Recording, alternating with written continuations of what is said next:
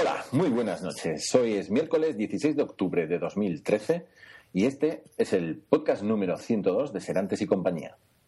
Hoy grabaremos sin Naku, la dejamos descansar esta semana. Do Álvarez y yo, uno de nuestros podcasts en los que vamos a enfrentar nuestros dispositivos de cabecera, el HTC One y el Samsung Galaxy S4. Hola, Fer. Muy buenas. ¿Cómo estamos? Bien, bien. Bueno, es nuestro primer podcast después de el que grabamos en directo en las JPod 2013. Un éxito de organización y felicidades a, a los organizadores desde aquí porque la verdad es que hicieron un gran evento y hicieron que todos los participantes estuviésemos como en casa. Pues sí, la verdad es que hacía bastante tiempo que no grabamos los dos. Nos terminamos de animar porque la verdad es que a Naku se, le echa de menos, aunque yo discuta mucho con ella. Pero esta vez eh, teníamos muchas ganas de hacer uno, pues así un poco más técnico, de estos en los que terminamos cargándonos a alguna empresa por nuestras opiniones. Eh, pues eh, poniendo mano a mano, digamos, el S4 y el HTC One.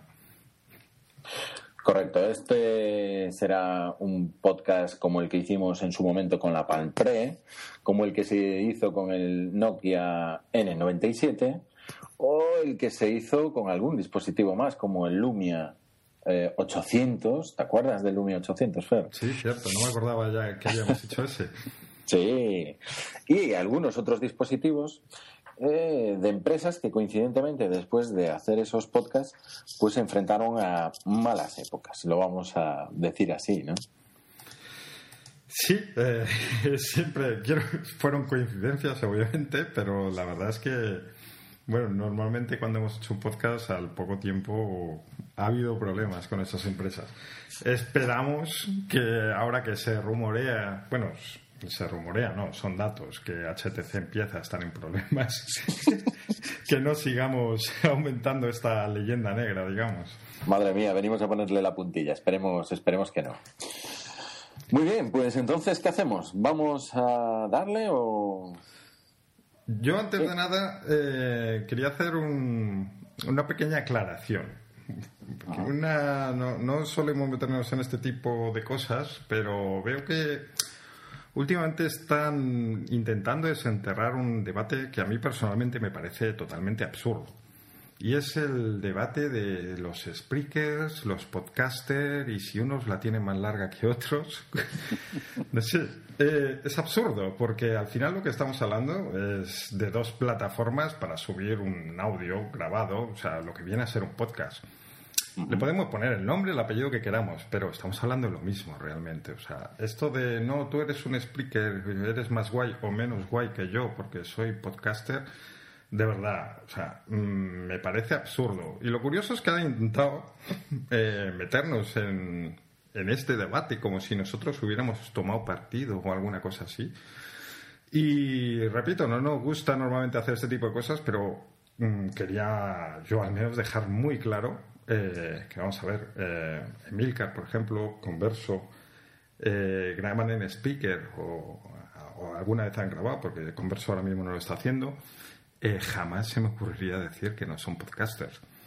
O sea, para mí este debate es totalmente absurdo y entonces yo creo que, salvo esta pequeña introducción que desgraciadamente he tenido que hacer, yo creo que no merece más ir más allá, vamos. Me parece correcto. Yo la verdad es que es un tema en el que no he entrado nunca, salvo en la ocasión en que parece que fue la primera ocasión en la que se planteó algo entre la plataforma Speaker y no sé qué otra cosa, porque yo no veo que haya podcast y que haya Speaker, pero en la primera ocasión, cuando surgió esto, y es algo que solo voy a matizar esto, me parece muy bien que hayas comentado el tema, Solo voy a matizar que la primera ocasión en la que vi algo sobre esto fue con un tuit de una muy buena amiga que venía a decir, no, venía a decir no, lo voy a buscar exactamente. Decía exacta y literalmente, a mí me vais a perdonar, pero llamar podcast de forma indiscriminada a todo lo que se cuelga en Spreaker no me parece correcto. Eso es lo único que esta muy buena amiga puso en un tuit, con todo su derecho. Me pareció interesante porque en esos momentos se estaban colgando algunos audios que realmente no eran nada provechoso ni productivo. Entendí que eso era lo que a lo que se refería esta chica y hice un retweet, un retweet, sin añadir absolutamente ningún comentario más. A partir de ahí, jamás me metí en este asunto ni quiero meterme, ¿no? Recientemente todavía otro, otro chico que hace, que hace podcast me, me decía si le enviaba un audio, ¿no? Con mi opinión. Eh, la verdad es que es un tema que no me interesa en absoluto, no me interesa en absoluto y no voy a opinar nunca más sobre él, más de lo que opiné el 20 el 28 de julio de 2012, fíjate. Madre mía, lo tienes, bien documentado. Que ya hace tiempo, ¿no? Acabo de encontrar el, el, el, el tweet este, donde dice: A mí me vais a perdonar, pero llamar podcast de forma indiscriminada a todo lo que se cuelga en Spreaker no me parece correcto. Nada más. Que se le podría poner. Mm, pues en esa línea de pensamiento, pues todo lo que se cuelga en iVoox no es un podcast. Sí, efectivamente. Cualquier cosa que sea basura, una bazofia, que sea algo que no vale para aprovechar, y hay audios de ese estilo, no vale la pena llamarle podcast. Nada más, nada más. No es un contenido bajo demanda ni nada por el estilo. Pero el problema eh, empieza cuando se tergiversa este tweet y a partir de ahí no se lee la fuente original, que es esa, y a partir de ahí se generan pues todas las cosas que se han generado, que es curioso. Mm, nosotros jamás hemos entrado en, ese, en esa cuestión. Entonces, bueno, es, es, el matiz que quería hacer sobre lo que tú has dicho. Estoy de acuerdo en lo que, en lo que acabas de comentar. Y yo, por mi parte, punto y final.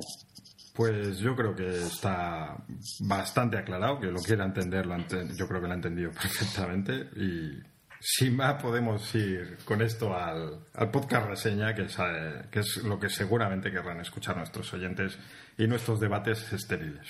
Totalmente estériles, desde luego. Muy bien, Fer. Mira, esto va a quedar muy mal que te lo diga así en la grabación, pero es que estoy viendo que que se sigue escuchando el, cable del... Vale. Y nos no van a regañar luego con razón. Venga, pues entonces, como lo que me está rozando con el micro es la camisa, me la voy a quitar. Madre mía, ¿desde cuándo se graban podcasts vestido? Yo aquí pasando frío, que ya ha entrado el invierno. ¿O es que te cortas así al estar solo conmigo? La verdad no, no es lo mismo. pero, pero bueno, ya que no está Nakun me voy a desnudar igual, empieza a hacer un poquito de rasca. Pero adelante, vayamos a por nuestro podcast especial. Hablemos de nuestros cacharros. Muy bien. Lo primero, ¿qué cacharro tienes tú ahora? Pues yo tengo el tuyo. Amiguito, yo tengo el tuyo. Yo creo que aquella mirada que en las JPod le eché a tu HTC One fue la primera que hizo preparar el, asunto del cambio. ¿no? Realmente lo cambiamos. El, día siguiente del podcast de número 101 en las JPod, en las jornadas de podcasting de Madrid, Fer y yo cambiamos el HTC One que tenía él por el Samsung Galaxy S4 que tenía yo. Y este cambio, amiguitos, se ha convertido en definitivo. Por arte de Birli Kirloque. Sí, lo cual es muy curioso, porque yo al día siguiente de broma, evidentemente, porque era un cambio temporal y luego iba a recuperar mi teléfono, pues empecé a comentar que, que me había estangado, que, que, lo que me había dado, que no se veía una mierda de sol. Gato por liebre. Gato por liebre, efectivamente. Algún compañero en, en, Twitter preguntaba, ¿y cuál es el gato y cuál es la liebre, no?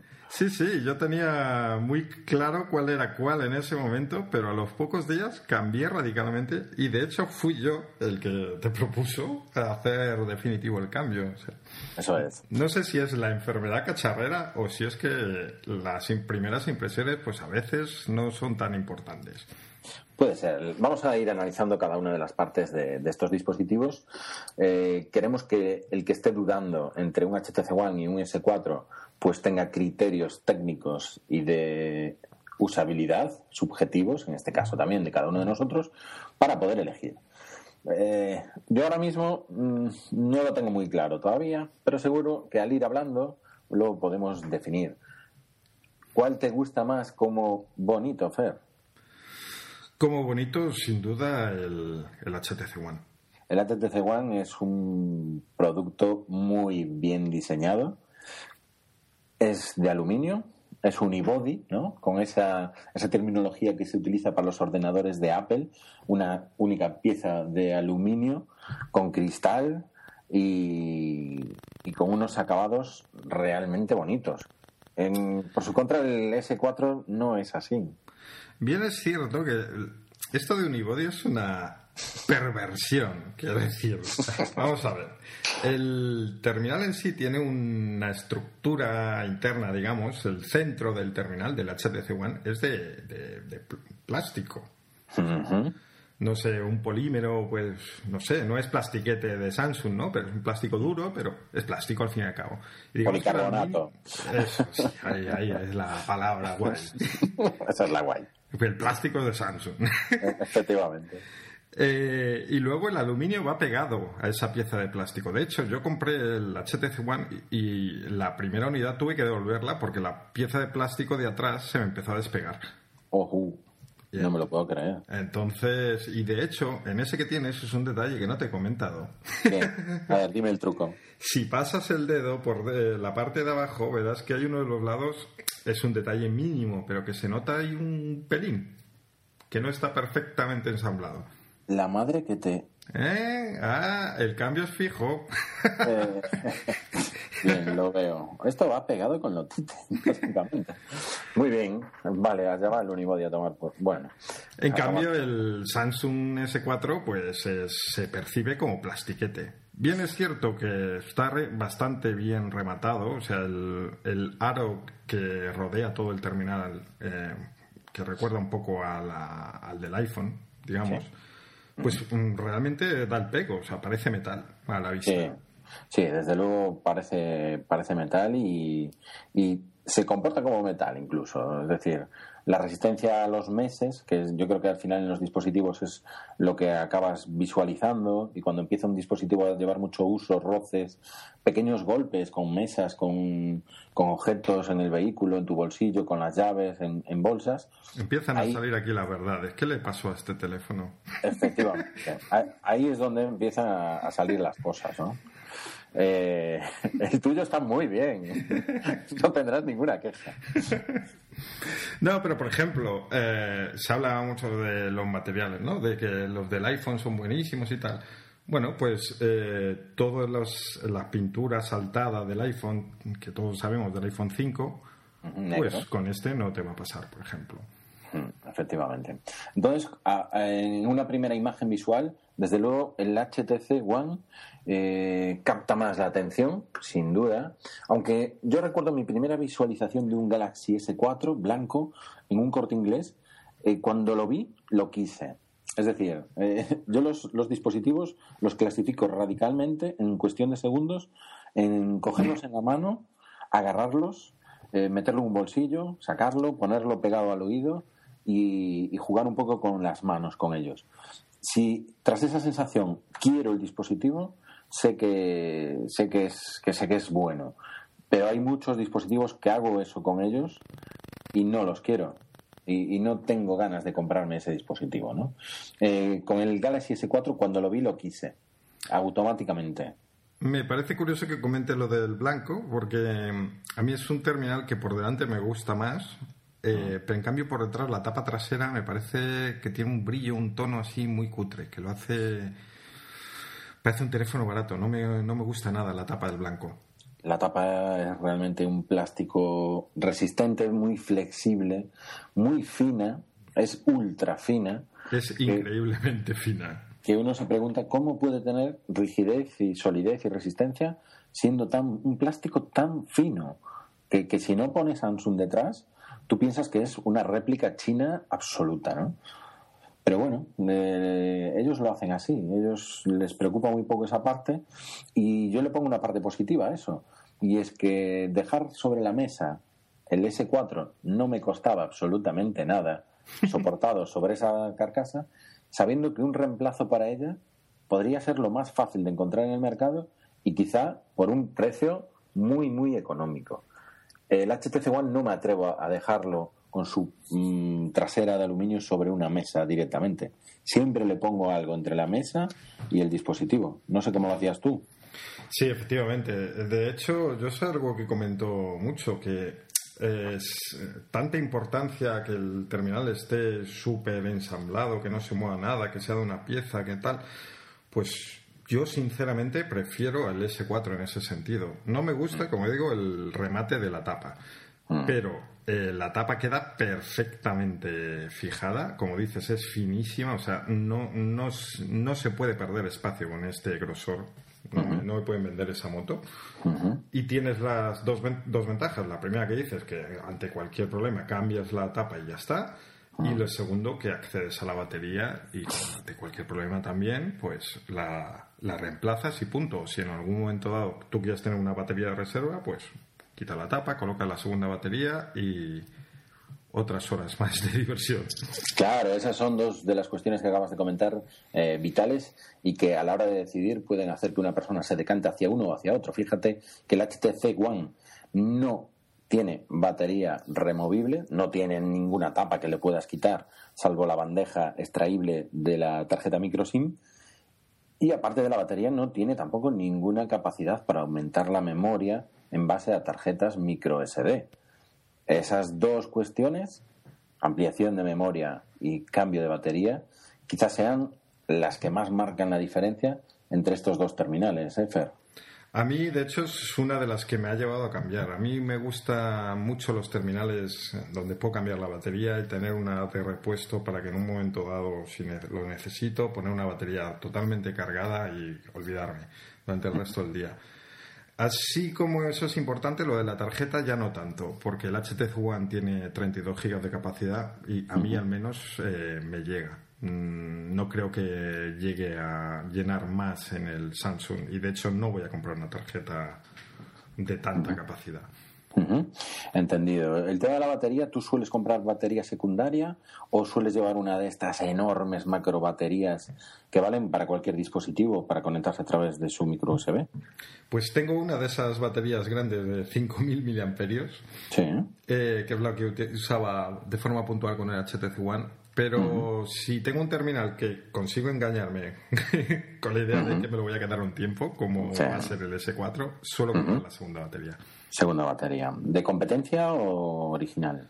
Eh, normalmente, si eh, no hay mucha diferencia, la compro original. Bien, en este caso, en Amazon se encuentran a precios realmente atractivos, entonces prefiero no. Prefiero no tener que estar preocupándome con que la China, aunque todas son chinas, me dura menos y tengo que, esa tengo que tenerla siempre como segunda. compro otra original y ya está. Vale, recuerda que se comentaba incluso que alguna personas, ya no solo con baterías, pero que habían explotado, sino que también incluso con cargadores no originales, que manteniendo una conversación con el teléfono enchufado al, cargador de pared, que, se había electrocutado y había muerto alguna persona, ¿no? Ya sabes cómo son estas cosas y estas noticias, pero al menos impresiona, ¿eh? Sí, bueno, nadie te libra. Un, amigo tiene también el S4, le voy a mencionar bastante durante este podcast. Y em, estuve con él estos días y de repente me dijo que no le duraba nada la batería, que se la apagaba de repente. Dije, bueno, pues eh, yo tenía el tuyo, dije, pues prueba un día mi batería y así vemos si es la batería o es el teléfono. Y cuando la íbamos a cambiar, noté que las suyas tenían un tacto raro y es que estaba mm. hinchada. Y de hecho, de hecho fue a la tienda y, dije, la batería, ah, bueno, sí, trae. y se la cambiaron, pero vamos, sin decir más. Preguntó, ¿qué pasa? ¿Que estáis teniendo problemas con esto? Sí. Efectivamente, hay, hay una serie de, dispositivos Samsung Galaxy S4 que no es que funcione mal el teléfono en sí, sino que las baterías sí que se, a los tres meses más o menos aproximadamente de uso se están abombando, se están hinchando y están dando malas eh, eficiencias, ¿no? No están dando todo lo que pueden dar de sí. Entonces, en este sentido, ojo, si alguien ya tiene un Galaxy S4 y nota algo en la batería, un aumento de temperatura, eh, aumento de volumen en, la propia batería, que, que lo deje de utilizar, es una recomendación de seguridad, y que vaya a cualquier a la tienda donde lo haya comprado, que se ponga en contacto con Samsung para que le hagan un reembolso. Lo, lo están haciendo, lo han anunciado y es un problema reconocido. Este chico lo había comprado en, en, otra tienda y fue a un corte inglés y se lo sustituyeron sin ningún problema. Digo porque toda la gente suele tener a mano un corte inglés y puede ser una buena opción. Perfecto, perfecto. Este podcast no está patrocinado. Ahora, como has hecho los vídeos, ya le hemos cagado todo esto. ¿Cómo, cómo? Digo que como has hecho los vídeos, eh, lo del corte inglés, ya, ya no van a dar. Es que como, como hay tanta gente que tiene el hacha levantada en las redes sociales, pues casi casi hay que meter un, aviso, ¿no? Me estoy dando cuenta de, de lo inoportuno de haber mencionado esto. Sí. Ahora, las circunstancias. No sé, antes dije yo que el primer S4 lo había visto en un sitio de esos y ahora tú vuelves a repetir eso y tras los vídeos que hemos colgado, yo creo que más de uno ya está subido a la lámpara, ¿no? Hay un montón de gente que se pone nerviosa muy, muy rápido con todas estas cosas y qué coño, somos españoles. Si, si al vecino le puede ir peor que a ti, lo has de desear. Bueno, esto es una ironía porque sé que también hay mucha gente que no capta ironías ni, ni gracias y demás. Entonces es muy importante, yo creo que a partir de ahora, eh, que digamos, cuando es irónico, digamos, irónico. Eh, esto es otra ironía, pero entramos en bucle. Oye, Fer, eh, un tip nada más sobre el tema de la batería externa que vale para cualquier dispositivo de 5.000 miliamperios. ¿Dónde la compraste y cuánto te ha costado?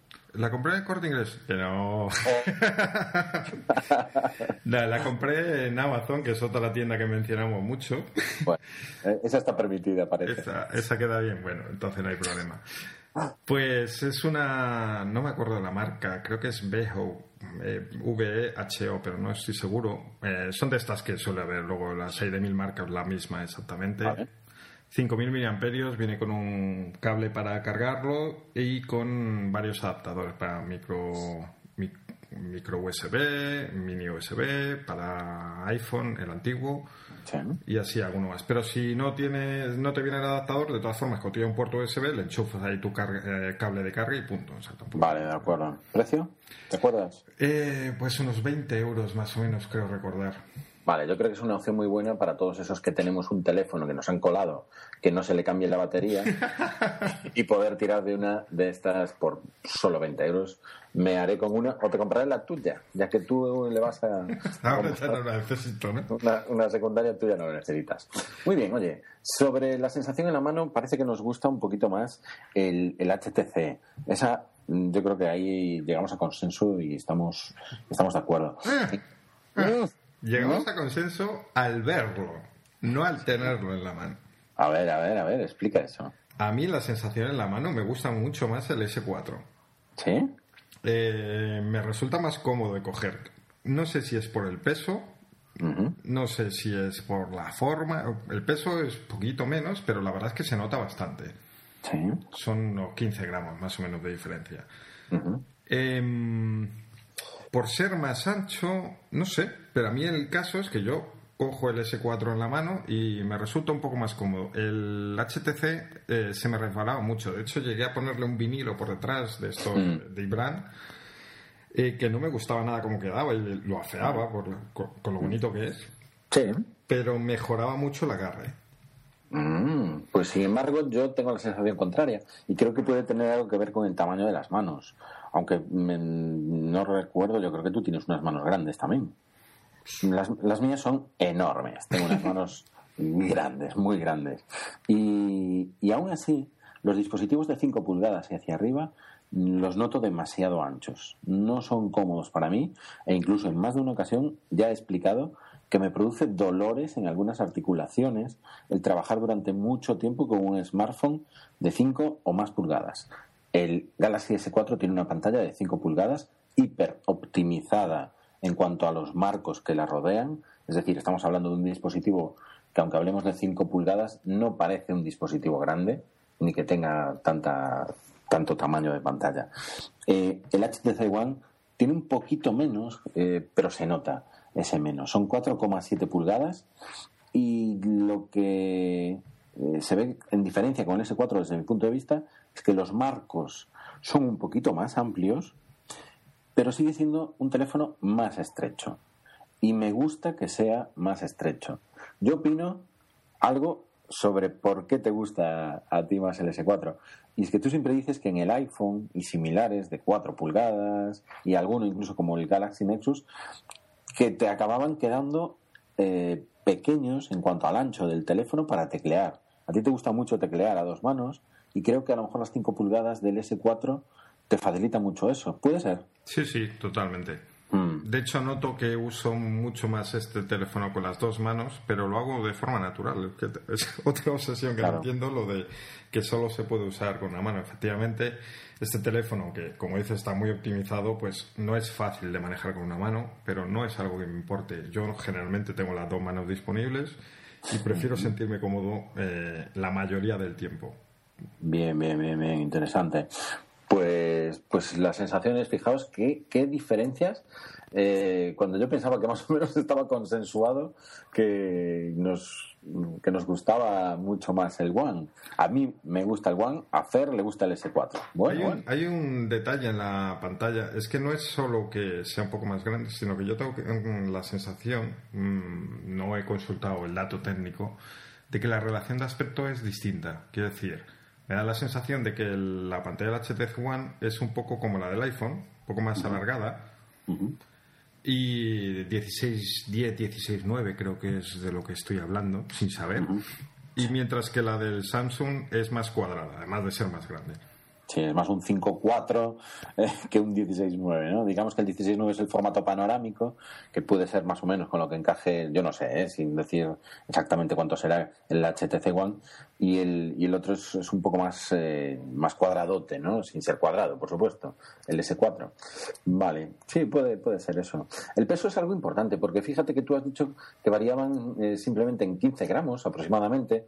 El S4 está en 130 gramos según las especificaciones que marca Samsung el HTC One es más pesado y se nota en la mano y se va a los 143 gramos. Fíjate que son 13 gramos más de, los que tiene el Galaxy S4 y eso es un... En porcentaje, ¿sabes cuánto es eso? Pues un 10% más o menos. Un 10. Y un 10% realmente es muchísimo. En 130 gramos un 10%, me refiero. Sí, sí. Mm, para un peso tan pequeño, 13 gramos, a mí me parece realmente un cambio. Y es normal que después de haber utilizado durante unos meses el dispositivo, si te pones el otro en la mano, lo acabes notando. Yo el HTC One, desde luego, lo noto más pesado. Lo noto más pesado, sí. No llega, no llega a molestar el peso del HTC One, pero sí que está ahí un poco en el límite, que dices, uy, Mientras que el mm. S4 es perfecto, o sea, nunca me quejaré de, su peso. Perfecto, pero seguro que hay de otras, otras cosas que te, que te quejarás como la pantalla. ¿no? La pantalla yo creo que es el, caballo de batalla eh, que, puede ayudar también a la decisión entre un dispositivo y otro. Igual que decíamos que el S4 gana en poder cambiar la batería fundamentalmente y en poder añadirle memoria interna de almacenamiento, mmm, memoria flash, con tarjetas micro SD, eh, las pantallas también son muy distintas entre uno y otro, ¿no? No solo el tamaño. Ya decíamos, 5 pulgadas para el S4, 4,7 pulgadas para el HTC One. Pero, ¿qué le pasa a, las pantallas, aquí yo creo que está claro a quién le damos el punto y que vamos a coincidir. La pantalla del HTC One es infinitamente mayor. Podemos discutir si en exteriores la del S4 es malísima, mala, regulera, lo que quieras, pero buena no es, eso lo tenemos claro. Sí, correcto. Mientras que la del HTC One es muy buena en exteriores y en interiores también, pero bueno, digo exteriores porque es donde suelen venir los problemas con el sol.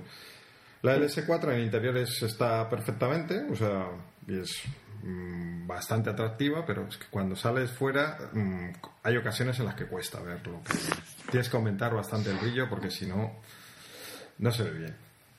Sí, efectivamente, aunque ambas pantallas, sus respectivos fabricantes nos informan que son pantallas eh, Full HD, yo creo que el Samsung tiene un problema con sus pantallas Super AMOLED y es que con exposición solar eh, en ocasiones se hace difícil el, manejo, ¿no? Mm, te acostumbras a todo, mm, por todo pasas, por todo tragas, pero realmente en exteriores el HTC One con el brillo al máximo se maneja muy bien. Se maneja muy bien con condiciones eh, intensas de, iluminación. No sucede lo mismo con el, con el S4. Eso es así. Ahí he ganado. sí, sin duda, sin duda. Ahí he ganado con el One, ¿no? Eh, y el tamaño, yo creo que el tamaño, mm, a mí las 4,7 pulgadas me gusta, ya digo, por el agarre. ¿Y a ti las 5 pulgadas también te gustan o no? ¿O te da igual el sí, tamaño? Yo, yo estoy contento porque veo que he ganado un poquito de pantalla, que efectivamente se nota. Es como lo del peso, que parece mentira, que dice, bueno, no está, pero sí se nota. Y, y, en comodidad me resulta cómodo, así que en ese sentido mm, cada uno le damos el punto a nuestro nuevo teléfono. Eh, efectivamente. Y dentro de la pantalla también es muy importante el material en cuanto a resistencia de, lo que está compuesto, ¿no? Y mm, ambos fabricantes han, han, dirigido su mirada para fabricar sus cristales a un fabricante que lo está llevando casi todo, ¿no? Lo que, lo que puede llevar y es eh, Gorilla Glass en su versión 2 para el HTC One, en su versión 3 para el oh. Galaxy S4. Esto te lo tenías muy calladito, que yo lo sé, pero... pero la verdad es que lo acabo de descubrir, tenía la duda. No, sé ni qué diferencias hay, sinceramente. Bueno, realmente es que las pruebas, eh, los, los test, las pruebas a las que se someten eh, de resistencia, pues el Gorilla Glass 3, digamos que eh, soporta las mismas los mismos maltratos que puede soportar un protector de esos que conocemos como el buff screen, que le puedes atizar con un cuchillo, con unas llaves, con un martillo. Prueba, prueba. Me fío de tu palabra. También lo sabía. Y sin embargo, pues el, el Gorilla Glass S2, aunque tiene una gran resistencia a la tracción, a, golpes, pues realmente sí que, sí que es probable que acabe con algún rayón, ¿de acuerdo? Mm, es difícil que se raye, pero se raya, mientras que el S4 eh, yo lo ponía en muchas ocasiones boca abajo sobre la pantalla, sabiendo que era Gorilla Glass 3. Te, te fiaba más del Gorilla Glass que del plastiquete de atrás, ¿no? Correcto, efectivamente. Y eso es una tranquilidad muy grande, aunque parezca que no. O, por ejemplo, en el reposabrazos del coche, pues coger el, dispositivo y boca abajo, y lo llevo lleno de monedas y de, y de tonterías metálicas, pues lo ponía boca abajo sin ningún problema, un poco buscando la, osadía, ¿no? De verificar que el Gorilla Glass 3 eh, no te da ningún problema. Yo creo que ese es, el, ese es el futuro, ¿no? Hacer pantallas de las que no tengas que preocuparte. No, estoy aquí examinando al dedillo. Estás mirando las rayaduras, ¿no? Y yo no veo absolutamente nada aquí, ¿eh? pero nada. Te lo garantizo, te lo garantizo. Y no he tenido ningún cuidado con la pantalla del, del S4. Ningún cuidado. Pues no, es, no, es, tontería, porque tendemos a, poner, a apoyar los teléfonos mm, pues con la pantalla mirando hacia arriba y así lo que, nos está, lo que estamos rayando es la lente de la cámara. Sí, sí, sí, pero tiene esa motivación y una más relacionada con el audio. Fíjate que en el, en el Galaxy... Ya tenía que salir el audio. A ver, a ver, yo no, quiero adelantar nada, que sé que vamos paso a paso desgranando absolutamente todas las partes de ambos teléfonos. Pero como comentamos el tema de dejarlo boca abajo, tenía su motivación. Y es que el altavoz del, del S4 está ubicado en la parte trasera, en la parte inferior izquierda, mirando el teléfono de frente. Eso hace que si lo quieres oír bien o muy bien, sea necesario que lo dejes boca arriba y el Gorilla Glass 3 te ayuda a esto. No te da absolutamente ningún problema para eso. No me vengas con cuentos, aquí ha ganado claramente. vale, vale. No quiero justificar nada, pero sí decirte que tanto para evitar rayones en, en, la lente de la cámara, ¿vale? En el cristal protector de la lente de la cámara y, poder acceder al, al, sonido que sale del altavoz, lo dejaba boca abajo. Sí, sí, No, yo lo, es lo que estoy haciendo también, porque me lo habías comentado y he tomado buena nota. Efectivamente. Ya que hablamos del sonido, pues mm, vamos a darle un poco a este tema. El Samsung tiene un altavoz normalito. normalito y gracias. Y además, pues eso, es situado en la parte de atrás, con lo que, por ejemplo, para ver un vídeo, el hecho de que el sonido venga de atrás se hace raro. Suena un poco raro. Mientras que el HTC One no solo tiene los altavoces delante, sino que tiene unos altavoces que son tremendos, son buenísimos. Es, un, es que es increíble ver un vídeo. Digo vídeo porque yo, por ejemplo, en música no me suelo poner con el teléfono sin los cascos, ¿no? Pero un vídeo de YouTube, pues sí, sí que lo reproduzco así sin más y es mm. una delicia. Con esa pantalla y esos altavoces, uno arriba y uno abajo, se mm. escucha perfectamente. Sí, la verdad es que está, yo creo que este terminal, el HTC One, está pensado para eso, para disfrutar del, un poco del ocio. Yo fíjate que siempre busco una parte productiva en los, en los móviles, el hacer trabajo con ellos, correo electrónico, algo de mensajería, eh, también redes sociales, pero eh, sacar algo de productividad. Y sin embargo, el HTC One lo veo tanto en hardware, que es en la parte en la que estamos analizando hasta ahora, como en el propio software que incluye, eh, orientado al ocio, orientado mucho más a disfrutar de lo que te ofrece Internet, ¿no? Y, luego veremos el tema de la cámara y creo que, que, HTC explícitamente no lo ha mm, vendido como tal, pero implícitamente mm, está orientado el HTC One para disfrutar de los contenidos de Internet en Internet no sacándolos del dispositivo. Mm, y va por la cámara. Es decir, tú si sacas una foto con la HTC One, es mejor que la dejes dentro del HTC One. bueno, luego, vamos ahí. Porque luego vamos a la cámara. En el, sonido, además de tener esos altavoces excelentes, insisto, eh, tiene una cosa que no se suele comentar y es que soporta el codec aptX. ¿Qué es esto? Eso es básicamente eh, es un codec que hace que la transmisión de audio por Bluetooth tenga una mayor calidad. Eh, y la verdad es que se nota, no mucho, pero sí se nota, sí se nota algo. Yo he podido probarlo con unos altavoces que también son compatibles con esta tecnología y eh, está muy bien porque además es de los poquitos, poquitos teléfonos que lo, que lo soportan. Entonces es sin duda para alguien que le guste escuchar música, ver vídeos, los canis estos que van en el metro con el atronando a sus compañeros de vagón con la música, pues es el móvil perfecto para ellos. Eh, esto, es un peligro, un HTC One en esas manos puede ser el, puede ser una locura. Desde luego a mí me gusta que tenga esa calidad de audio y a lo mejor no me gusta tanto los multi multipuntitos ¿no? que, conforman este, la salida de estos altavoces, porque me gustaría un teléfono más compacto en ese, en ese sentido, pero entiendo que tiene que tener un orificio o varios por los que emitir el sonido, está, está claro.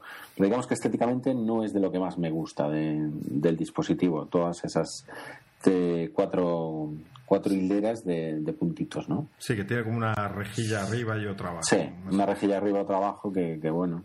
Pero ya digo, la calidad que tú comentas es evidente y hay que, y hay que hacer el esfuerzo de, soportar lo que haga falta por esa.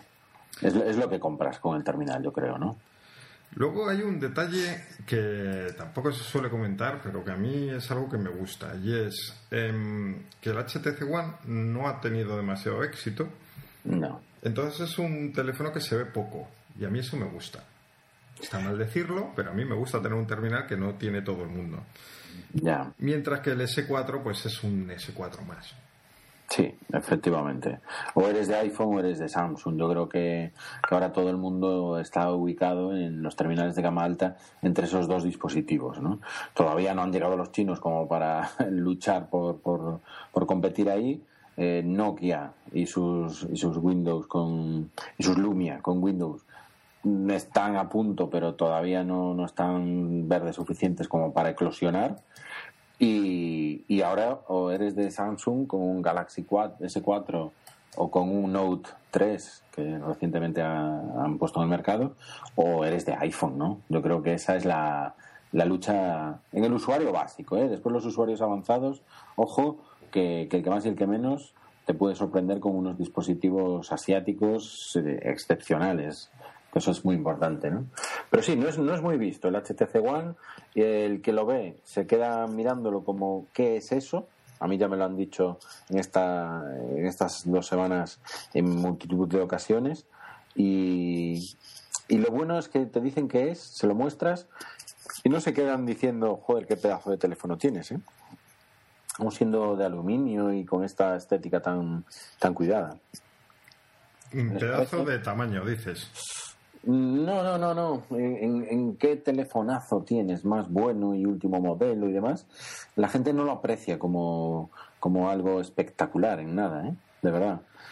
Yo creo que es un poco tema de publicidad, porque mmm, que la gente quiera un Samsung, digo sin probarlo, que quiera un S4 sí o sí, mmm, Sí. cuando a la vista es mm, técnicamente pues cada uno tendrá sus gustos, ¿no? Pero a la vista yo, yo creo que es claramente llama mucho más la atención un S4 y que además en especificaciones no tiene nada que llorarle, porque es prácticamente idéntico, pues mm, no sé, yo veo ahí bastante moda, publicidad o no sé. Mm.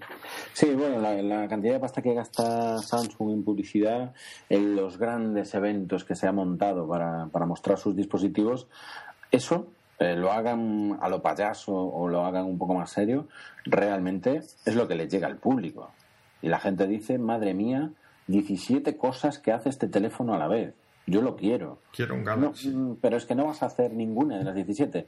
Bueno, bueno, tú déjame tenerlas, que después ya veremos, ¿no? Y esa, eh, eso es en lo que gana. Eso sin duda es en lo que gana. Sí, no, además nosotros, eh, los frikis, entre comillas, Sí. siempre eh, le damos poca importancia a estos extras, pero realmente son los que llaman la atención a la gente, porque la gente dice, ah, es el S4, y enséñame eso de que pasas mirando con los ojos. Eh, efectivamente, eso, eso es realmente lo que quiere ver la gente. Es- Eso es lo único casi que... No, que no quieren interesa. ver el ultrapíxel ni el No. sonido de los. No, no, no. Enséñamelo de los ojos. Y Efectivamente. pasar las fotos así por el aire. Sí, sí, sí, sí, tal cual, tal cual, tal cual. Perfecto. Eso es exactamente lo que, lo que están buscando. Eh, muy bien, oye. Pues ya le estamos dando un buen repasito al- a los dos terminales y realmente yo creo que el que haya escuchado hasta ahora tampoco tendrá muy claro cuál es el terminal mejor, porque yo creo que no se puede hablar de mejor por ahora, ¿no? Tendremos todavía que ver algunas cuestiones más y que nos den elementos de decisión, que al final es lo que estamos intentando aportar, que el que quiera decidir uno de estos sepa exactamente cómo nosotros pensamos sobre ellos y objetivamente qué, qué cosas vemos de ellos, ¿no? En características técnicas podríamos hablar de la velocidad, porque realmente, eh, bueno, son teléfonos de una época, digamos, de, de- de el primer cuatrimestre de 2013. Eh, apareció primero el HTC One, que lo presentaron directamente en el Mobile World Congress 2013 de Barcelona, con un stand espectacular en el que tenían un montón de... Sí, Sí, sí, dime. Estaba aclar- aclarándome aquí la voz. te quedaste tan callado que, que pensé que te había dado algo. No, no, no. Y esto es el Ultrapixel. Entonces, eh, en el Mobile World Congress, en el stand, tenían un montón de gente subido en unos andamios espectaculares, haciendo volteretas doble y triple salto mortal desde el andamio hasta el suelo, y toda una serie de HTC One montados sobre unos stands eh, alrededor, ¿vale? Sobre unos soportes, perdón, para que la gente fotografiase con su cámara y con el HTC Showi, ¿no? Los saltos que hacía la gente. Eh, eso es lo que llamaba mucho de- de- del HTC. Más tarde apareció el Galaxy X S4 de, de Samsung con una presentación espectacular por parte de Samsung que la mayor parte de la gente pues tachó de surrealista y de que no entendían cómo podían hacer algo así sin avergonzarse, pero mostrando una serie de características espectaculares. Espectaculares me refiero a que parecían magia en el teléfono, como decías tú antes, Fer, pues haciendo scroll en una página web, eh, subiendo y bajando la página directamente con tus ojos, con el movimiento de los ojos, o haciendo un pase de, de fotografías, eh, abanicando o pasando tu palma, tu dorso eh, de la mano directamente sobre uno de los sensores. ¿no? Cosas como esas llamaron mucho la atención y saliendo a la vez, aún saliendo a la vez, nos encontramos con que Es que has, dado un dato clave. y es que el HTC One llamó la atención en el Mobile World Congress. Sí. Mientras que el S4 llamó la atención del mundo. Efectivamente, yo creo que esa es la, la, clave y lo que el marketing de Samsung ahí, un, punto para ellos. Sí, además eh, la presentación penosa, tal, lo que quieras, yo ni siquiera la vi, pero bueno, todo el mundo parece coincidir en eso. Me da igual, se habló de ella. Eso es, la gente cuando gasta en publicidad lo único que quiere es que hablen de ella, bien o mal. Incluso dicen, oye, que, que, que hablen mal de nosotros, pero que hablen.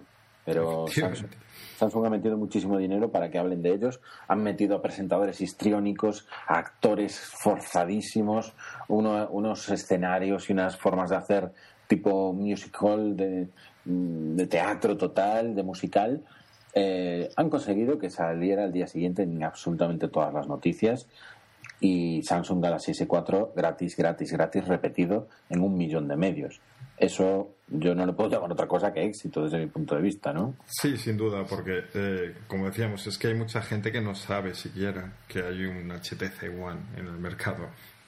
Eso es, eso es. Y lo que menos les interesaba al público en esos momentos fue eh, qué procesador llevaba el HTC One y qué procesador, por ejemplo, llevaba el Galaxy S4. ¿Llevan el mismo procesador, Fer? Sí, solo que uno está un poco capado, digamos, pero estamos hablando de un detalle mínimo. O sea, uno va a 1700 MHz mientras que el otro va a 1900. Bueno, es un detalle mínimo porque es el HTC One el que va a 1,7 GHz, ¿no? Que es el que tengo yo, precisamente. No, pero se contrarresta con el hecho de que la capa Sense es mucho menos pesada. Yo creo que en rendimiento no se observan diferencias importantes. Ok, otro punto clave. Tenemos un procesador que es un poco más potente, 1,9 eh, GHz en el caso del Galaxy S4, pero tenemos que tener en cuenta que la capa TouchWiz que, incorpora Samsung es realmente un mastodonte a la hora de hacer trabajar a ese procesador. ¿no? Desde luego, si Samsung quiere seguir el ejemplo de Apple, que lo hará, y quiere añadir un coprocesador para ayudar al procesador principal, como hizo Samsung, eh, como hizo Apple con el M7, ¿no? que ayuda al A7 en el eh, iPhone 5S, lo que, lo que tendrá que hacer es ponerle por lo menos cuatro coprocesadores para ayudar a mover una interfaz tan absolutamente mm, diferente y pesada y penosa como, como es la de TouchWiz, ¿no? Sí, es que de hecho eh, no solo tiene un poquito más de velocidad de procesador, sino también más batería, pero yo creo que todo esto queda anulado por la, por la ROM que lleva. Eh, y entonces, tanto en batería como en rendimiento, en velocidad, yo los veo bastante parejos. Y esto digo desactivando todos los sensores y todas las fijadillas, digamos, que tiene el teléfono. ¿no? Lo he probado muy poco activando cosas porque, bueno, ya, ya hablo de ello. Em, el problema de esto es que, pues todo esto de mm, hacer scroll en las páginas web, desplazarte hacia arriba y hacia abajo eh, con la mano, haciendo un, un abanico, digamos, eh, esto solo funciona en el navegador de Samsung. No, no, no, funcionan en Chrome, que es el navegador que viene normalmente en Android. Entonces, claro, yo quiero usar Chrome, no quiero usar otro navegador. Yo estoy acostumbrado a usar Chrome. Eh, entonces, esto fue. Ya no pensaba usarlo, eh, porque además no me resulta especialmente cómodo. Pero cuando vi esto dije, bueno, ya definitivamente estas cosas todas, pues yo las desactivo. Y luego ha habido otras, no he probado mucho, todo se ha dicho, pero que no he conseguido hacerlas funcionar siquiera. Efectivamente, hay muchos sensores que solo funcionan en la posición adecuada, con la iluminación adecuada, por ejemplo, para reconocer tus ojos cuando estás visualizando un vídeo. Eh, tienes que tener unas condiciones determinadas de postura de la cabeza, de postura del dispositivo y de iluminación que haya entre tus ojos y la pantalla, para que cuando apartes la cabeza el vídeo pare su reproducción y cuando vuelvas a fijar la vista en la pantalla del teléfono el vídeo vuelva a continuarla ¿no? Mm, cosas como esas hacen que, que, pienses si realmente añadir tantas cosas espectaculares es bueno o, o no tan bueno o, es restar porque si al final como se habla mucho de Apple de la experiencia de usuario eh, Samsung quiere acompañarte eh, que, sea, que sea el dispositivo tu life companion, ¿no? Que parece que es tu compañero en la vida, el, móvil, en vez de ser un perro como toda la vida, joder. lo que tienen que hacer es, es dejar que tu teléfono sea un poquito más libre, más flexible, que funcione al menos. Tú has tenido que desactivar cosas para que el teléfono funcione bien. Estoy seguro. Sí, eh, claro, yo eh, lo que dices de hasta qué punto es bueno, luego ves el mercado y ves lo que estábamos comentando antes, de qué es lo que llama la atención a la gente, aunque luego no le funcione y aunque luego lo desactiven. Este amigo que comentaba antes, eh, lo vi hace unos meses y tenía todo activado y estaba contentísimo y pasaba las fotos así dándole con la mano por encima del teléfono. Y decía, bueno, pues yo le paso el dedito y no pasa nada. Eh, ahora que he vuelto a estar con él ya había desactivado casi todo, prácticamente. ¿Se cansó o qué? Eh, vio que realmente no tenía ninguna utilidad real. Pero en su momento sí que le llevó a comprar ese teléfono, supongo. Sí que lo vio como algo curioso, llamativo o que por lo menos le hizo interesarse por el modelo e informarse más. Entonces yo creo que al final les merece la pena. Y es una pena que, triunfen cosas que no funcionan bien, pero yo creo que es así. Claro, algo, algo curioso, por ejemplo, no sé si lo probaste con la, con la dual camera, ¿no? que, que que cuando tú vas a sacar una fotografía de un panorama o de un retrato, tú eres capaz de a ti mismo, con la cámara frontal, enfocarte y salir en la fotografía y vale también para el vídeo. No sé si lo has llegado a probar esto. Sí, sí, lo he probado. Mm, una compañera de trabajo que tengo se compró recientemente un, S4 porque era el que le ofrecía muy bien su compañía telefónica y automáticamente al día siguiente me dijo que por favor a ver si le quitaba el sellito el sellito que se había puesto cada vez que quería eh, sacar una fotografía. El sellito era el recuadro que te hace con la cámara frontal dentro de la foto grande de, lo que estás viendo en pantalla eh, para que te metas tú ahí, para que salgas tú ¿no? en la foto. No sabía cómo quitar eso. Claro, es que ese es el problema, que luego la gente, le, una vez que activa una función, no sabe dónde la ha activado y le cuesta porque no es nada fácil. No es fácil, no es fácil. Es que eso, eso es curioso. Y cosas como estas, pues tiene varias, ¿no? O, yo no sé si eh, eso es mucho más difícil de probar. Yo no lo he probado tampoco todavía. Has conseguido hacer funcionar el Group Play, que, que viene a ser el tocar música con varios Samsung Galaxy S4 eh, saliendo la misma canción a través de cada uno de ellos. Tenía pensado probarlo con este amigo que vais a creer que es imaginario, pero al final se me olvidó y no, no llegué a hacerlo. Eh, eso es simpático, ¿no? Cuando menos, ¿o qué? Es curioso, es lo típico que haces una vez porque ¿cuándo vas a querer reproducir una misma canción con varios teléfonos? O sea, es una cosa para verla en el anuncio que te llame la atención y decir, ah, mira, qué gracioso, y ya está. Y, que realmente no lo uses nunca, jamás. Eso es, es que tienes que quedar con todos tus amigos con que tengan un Galaxy S4 y decidir poner música para bailar todos la misma canción, ¿no? Bueno, bailar. eso con el HTC One, como tiene esos altavoces tan potentes y tan buenos, realmente no te hace falta porque él solo ya, ya te hace lo mismo que cinco galaxias. No, no haría falta mucho más, ¿no?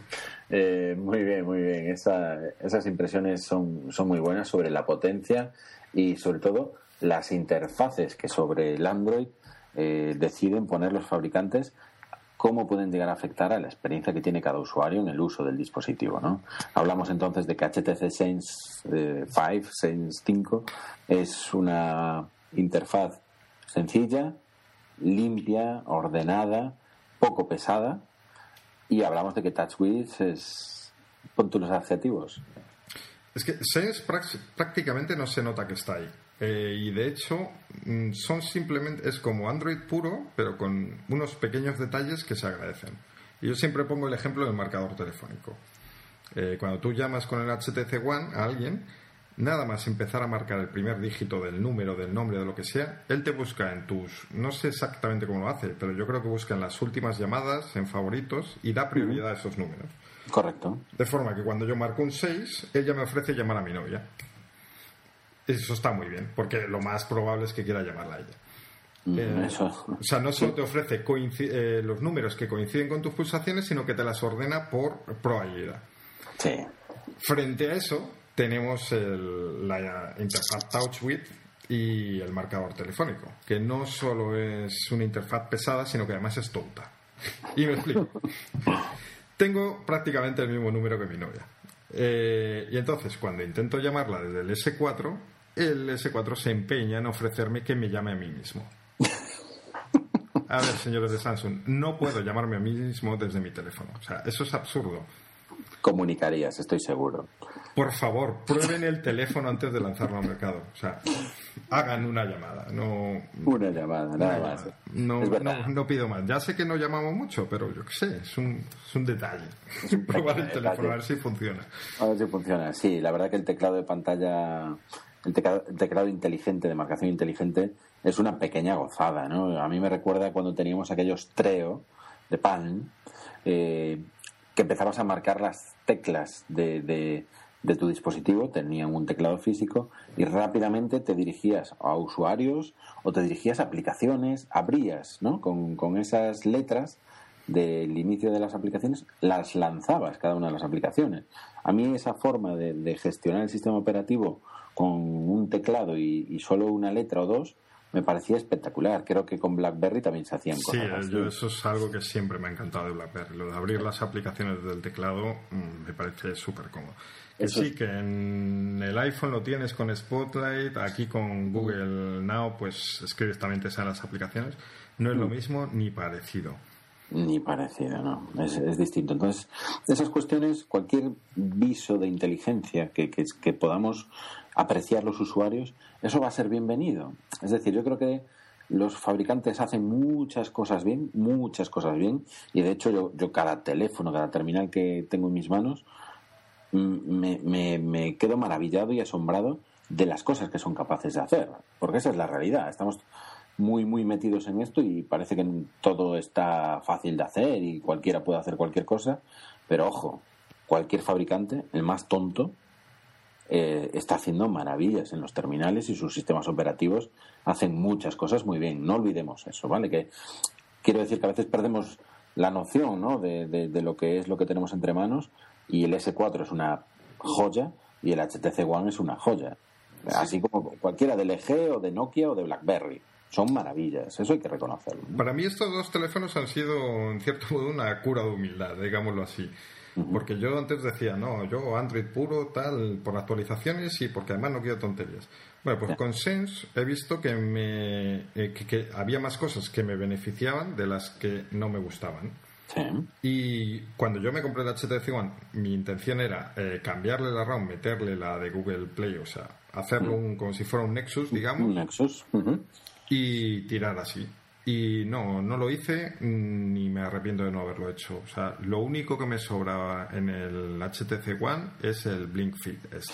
Blink madre mía, quería llegar hasta eso. Lo comentamos ahora si quieres. Mm, Dentro de, las, de los extras, ¿no? que dentro de su sistema operativo, de la caracterización del sistema operativo Android que hace, que hace HTC, eh, existe una pantalla de inicio diferente que es el Blink Feed.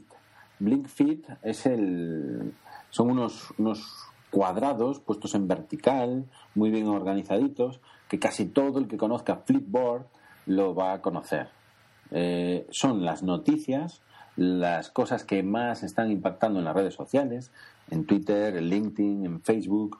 Eh, eh, tus cuentas de Twitter las puedes introducir, tus cuentas de Facebook las puedes introducir, de tal forma que, las últimas noticias las tienes ahí e incluso te permite elegir por temática entre varias categorías como tecnología, moda, noticias y tener siempre en tu pantalla de inicio lo más actual. Pero es lo más actual que ellos deciden por ti. Esa es la parte negativa de Blink Feed, ¿no? Que no estás viendo realmente lo que tú quieres ver, sino lo que alguien ha elegido por ti. Y todos sabemos que a día de hoy cada uno quiere hacerse sus noticias, incluso lo hacemos con la televisión, ¿no? Yo creo que cada uno ahora mismo ya va eligiendo qué ve en la televisión y no deja que nadie le ordene lo que ve.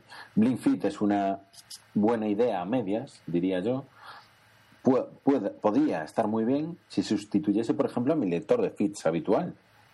Si no tuviese que usar Feedly y pudiera utilizar mm, Blink Feed, a lo mejor me gustaba un poquito más. A mí sobre todo lo que no me gusta es que tiene que estar ahí.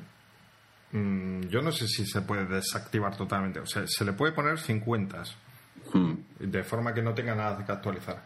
Pero lo que no se puede hacer es, si no me equivoco, quitarlo.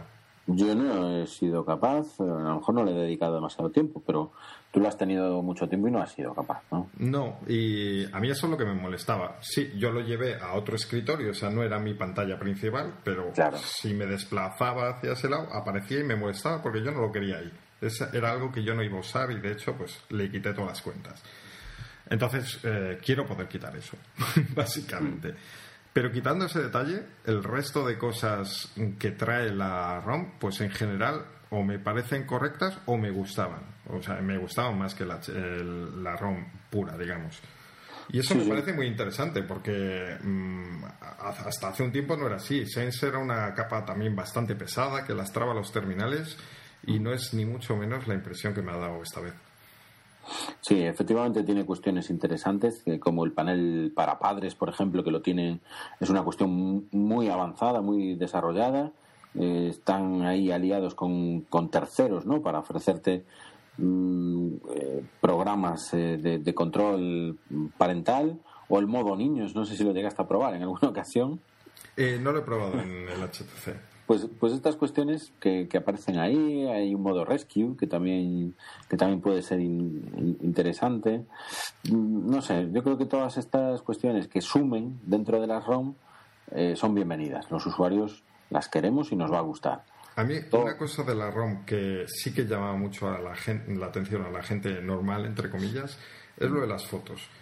Eh, además de varios modos, pues para quedarte con la mejor cámara, como la mejor cara, como hemos explicado mm. para BlackBerry en otras ocasiones, y, otros tipos de modos, pero tiene una cosa y es, tú haces varias fotos en un momento dado, pues una cena con los amigos.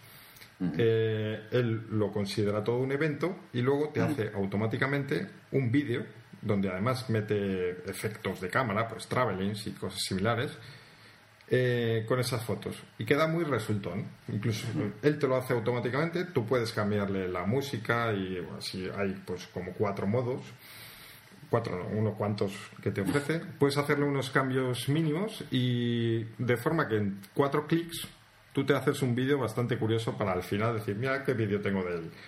Y queda realmente curioso y a la gente le suele gustar mucho. Efectivamente. Eso, eso, es algo que le, que le gusta a cualquiera. Porque es poder compartir tu propio contenido, que lo has hecho tú, eso ya le gusta a cualquiera, con gente que esté en el contenido, por ejemplo.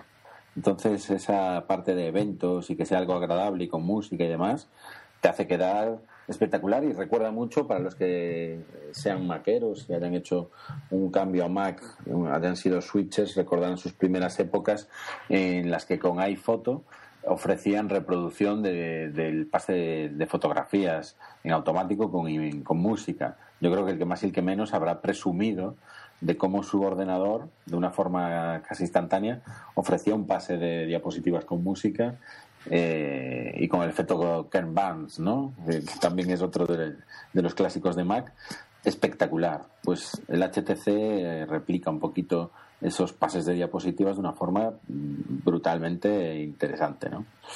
Me gusta, me gusta. Estoy contento con esa parte. ¿eh? Yo creo que ahí me he llevado, me he llevado la libre y tú te has quedado con el gato.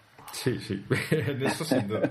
en eso sin duda, en eso sin duda, vale. Hay en cambio en la ROM una cosa donde gana el, el, Samsung.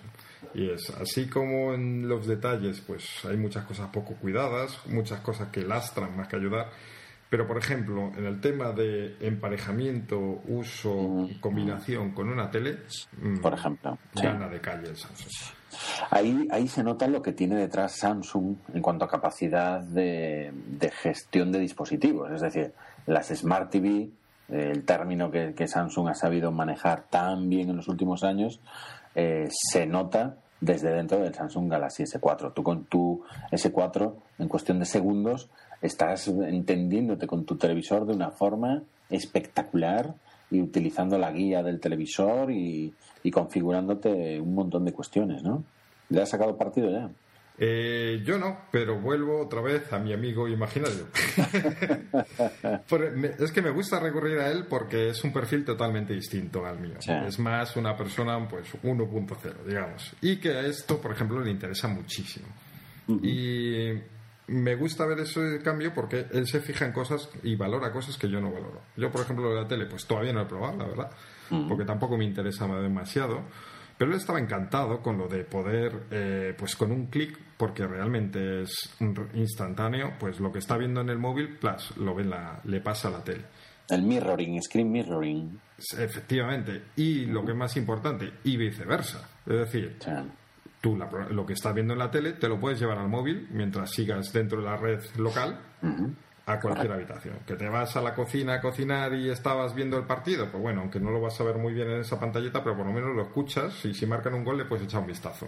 Por poner un ejemplo. Sí, sí, sí, perfecto. Esas, esas cuestiones las hace inmediatamente de forma muy sencilla y para cualquier usuario, ¿no? utilizando la tecnología inalámbrica del LNA, que es a través de, la que se comparten contenidos entre el teléfono y, y, los televisores, y con otros dispositivos, pues a través de, de Wi-Fi Direct, ¿no? que son los dos sistemas inalámbricos de conexión con dispositivos multimedia. Samsung lo tiene muy optimizado y yo te puedo decir que en mi casa yo tengo una Smart TV de Sony, no sería Smart TV, sino, bueno, Sony tiene otras categorías distintas. Eh, con el S4 ha hecho muchas cosas con el televisor, ¿no? Como dices tú, pues lanzar un vídeo, lanzar imágenes directamente a la pantalla de la tele y, verlas directamente allí. Eh, la tele está conectada a Internet, el smartphone está conectado a Internet y dentro de la misma red pues te, permite esas cosas de forma instantánea. Y yo creo que eso muchos, muchos lo apreciamos y, cada vez se va a apreciar más. Tú con la tele, el futuro inmediato es que hagas eh, uso de ella a tu antojo es decir, que los canales de TDT o incluso los canales de pago que tengas contratados sean secundarios frente al contenido propietario ah, o propio, mejor dicho, eh, que, que, que, tú has generado y que lo, quieres mostrar a los tuyos, a la familia o, a tus amigos, ¿no? Sí, sin duda. Yo, yo creo que ahí Samsung ha hecho un muy buen trabajo. Aunque con el HTC One eh, sí que puedes hacer cosas, porque al fin y al cabo eh, DLNA es un protocolo, no sé si abierto, pero bueno, que comparten todos esos teléfonos. Eh, pero el S4 está muchísimo más optimizado para estas funciones. Sí. A mí realmente me ha parecido un punto muy importante para muchos tipos de usuarios. Y luego además está el tema de que al compartir marca, aunque realmente no funcione tanto mejor, eh, pero la gente percibe que sí, o sea, se cree que sí, que si tú tienes una tele Samsung, pues lo que necesitas es un móvil Samsung si quieres eh, conectarlo a la tele. Y... Claro, yo creo que eso es algo a nivel marketing que les, les interesa, ¿no? El, el que todo el mundo identifique que lo mejor es lo suyo y crearse un ecosistema, porque al final eh, lo que buscan todos los, los fabricantes es, es eso, ¿no?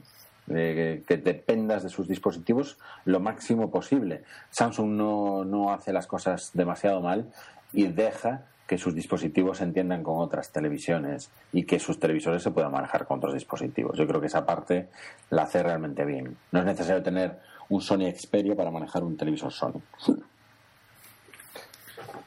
Muy bien. Eh, Continuamos con, Sí, vamos, a ver si gano algún puntillo más porque últimamente me estoy recibiendo varios. Así que vamos a hablar de los accesorios. Ah, vale, vale, vale. Ahí sí, vale, vale. Veo, veo por dónde vas. Porque aquí la cosa yo creo que está bastante. Mm, sin duda. Sobre todo con la funda. Yo, si te refieres a accesorios, yo el primero, no sé cuál ibas a decir, pero me adelanto si quieres. La funda la S-View Cover, ¿no? que, es la funda S-View, me parece que me pareció la mayor tontería del mundo cuando la vi por primera vez, lo tengo que reconocer. Y de esas veces que tienes una primera impresión y te cambia, ¿no? Según lo vas utilizando el accesorio. La, funda esta, pues eh, sustituye la carcasa trasera del Galaxy S4. La parte plástica le quitarías la, la carcasilla que viene, le pondrías la S-View que es la funda tipo eh, ¿no? Esa tipo libretita. Le pones la parte de atrás, que es plástica, y una solapilla. Pero esa solapa, que va por la parte de delante, lleva una ventana que está cubierta por un metacrilato blando que permite visualizar información en pantalla. Y tiene una característica muy interesante, que es que gasta muy poca batería, ofreciéndote mucha información. Fer, ¿lo has probado a fondo? Sí, eh, a mí me encanta. Eh, es, es, una de las cosas por las que quería probar este teléfono, básicamente era por la funda. Y realmente me gusta muchísimo, me parece una idea muy buena, porque tú lo llevas ligeramente protegido frente a rayazos o golpes menores, aunque ya hemos dicho que es bastante resistente el teléfono pero sobre todo es pues eh, para usarlo como reloj, que cada vez somos más los que rara vez llevamos reloj encima y usamos el móvil para eso, pues lo que dices, simplemente enciende, se enciende la parte de la ventanita y el resto, pues es que si levantas la tapa ves que el resto de la pantalla está apagada y entonces no está gastando nada. Yo creo que esa, esa cuestión, eh, yo estuve indagando sobre ella y me parece que es un avance muy importante y que deberían de, tener en cuenta muchos fabricantes. Que tú lo único que quieres cuando enciendes un momento la, la pantalla, un toque ¿no? de botón power o, de el botón de abajo en el caso del S4 de, de, botón inicio, botón home, lo único que quieres es probablemente echar un vistazo a ver si tienes algún sobre de correo electrónico, a ver si tienes algún telefonito de icono de teléfono de WhatsApp, eh, si tienes alguna llamada perdida, el porcentaje de batería, la hora eh, y cualquier otro tipo de notificación, alarmas que puedan estar ahí, ¿no? No quieres absolutamente nada más, probablemente. Y para eso, eh, Samsung lo ha, lo ha sabido captar y ha hecho dos cosas. Te lo ofrece en un tamaño muy reducido, adaptado eh, en blanco y negro, pero es que el negro es la segunda cosa que ha hecho, aparte del tamaño reducido. El negro es negro, que no son píxeles iluminados de negro, iluminados de, con un color negro, sino que son píxeles que están apagados. La diferencia, obviamente, afecta a la batería. Eh, como decías tú, Fer, la batería del S4 ya son 2.600 mAh frente a los 2.300 del HTC One. Y si aparte de esos 300 que lleva de sobra eh, juegas con que durante mucha parte del día te puedes estar conformando con echar un vistazo simplemente a través de la pantallita a, ese texto en blanco que te informe, eh, el modo de uso, yo creo que eso sí es una buena experiencia de usuario, ¿no? Sí, es genial. Eh, de hecho, un detalle curioso es que responde a, los gestos, eh, o sea, al deslizamiento del dedo. Si tienes una llamada, te sale pues el icono de responder o colgar y tú si lo deslizas a un lado o a otro, pues eh, no tienes la necesidad de abrir la tapa para contestar, sino que con la misma tapa puedes activar la llamada y hablar. Y eso también está muy bien porque es muy cómodo. Y es algo que no han sabido explicar, porque veo mucha gente con la tapa dada la vuelta mientras habla y siempre me pregunto si sabrán que no es necesario. Que eso, eso, eso me interesa muchísimo que se divulgue, por favor. Por favor, todas las tapas que lleven una pequeña rejilla en la parte superior, esa rejilla es para que el sonido del altavoz la atraviese y llegue a tu oído, de tal forma que cuando lleves una funda de solapa sobre tu teléfono, lo puedes pegar a la oreja y escuchar tranquilamente. No abras la solapa y parece que llevas un libro pegado a la cara, para, leer. Es que de verdad me, pone... Eso no puede ser, no puede ser, eso no lo puede hacer la gente. Es que queda horrible, o sea, aparte de horrible es peligroso, porque tú vas caminando por la calle con media cara tapada por la solapita de, de la funda, te puedes meter un, mangarriazo, pero tremendo además. Entonces, por favor, que, se pueda hablar con la funda cerrada y en el caso de la S-View Cover de, Samsung, además puedes utilizarla para descolgar y colgar la llamada sin necesidad de, llegar a la pantalla. El accesorio, desde luego, para mí ese es es la caña, es, es, la clave. No sé si tenías alguno más por ahí. ¿eh? Sí, este, este de la funda, además, un último comentario es que eh, aumenta un poco el grosor, pero no queda grande el teléfono, ni mucho menos. Tú no, lo notas grande cuando lo pones. Lo curioso es que cuando pones la original, o sea, la que no tiene la solapa, sí que dices, ostras, qué fino es.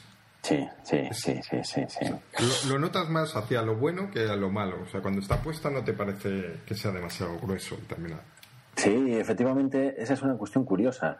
Con la funda no lo notas, pero es que la, tapita esa tan mala, tan barriobajera, plástica, que lleva en la parte de atrás el S4, desde luego lo hace ultra fino. Y eso ya hace que te olvides de que es mala, flexible y, poca cosa. Allá va el Samsung S4 al suelo. algo, algo que comentar interesante sobre, sobre el grosor. Yo es un dato que me he preocupado de buscar sobre el HTC One, eh, que es el, perfil de grosores que tiene, ¿no?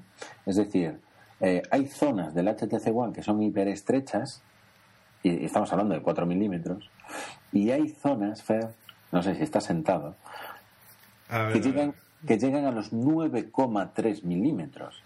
Sí, Estamos es que está muy bien diseñado. Efectivamente, eh, engaña muy bien a la vista, engaña muy bien a la mano, y estamos hablando de que es el doble de grueso en las partes, en las cotas más, más interesantes, es decir, en la parte central. Si mirásemos el HTC One de espaldas, en la trasera, donde lleva el logo HTC, esa zona eh, hacia la pantalla, eso mide 9,3 milímetros. Eso es mucho. no lo parece. Está eh, hacia el centímetro casi llevado. Y sin embargo, en los extremos, en las esquinas, donde va bajando y hace esa, esa convexidad, en los extremos se quedan unos ligeros 4 milímetros y ahí es donde tú pones los dedos de, de apoyo, es donde apoyas la mano, es donde tocas con el pulgar y es donde tocas con los cuatro dedos al agarrar el terminal. Esa es tu sensación del grosor del terminal y no los 9,3 milímetros. En ese sentido me recuerda al MacBook, que en los bordes...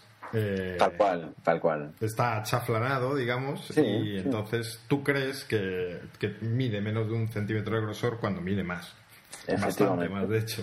Efectivamente, pues me he traído las cifras porque yo creo que son escandalosas. Es decir, de, de un grosor de 9 a un grosor de 4 en milímetros, máximo, mínimo, a mí me parece una brutalidad que sea más del doble ¿no? Eh, en, la cota, en la cota más gruesa. Eso me parece una genialidad de diseño y, y si, si, lo hace Jonathan, Jonathan Ive en, en, Apple, yo creo que sería premio Nobel de la Paz, por lo menos. por lo menos, por lo menos.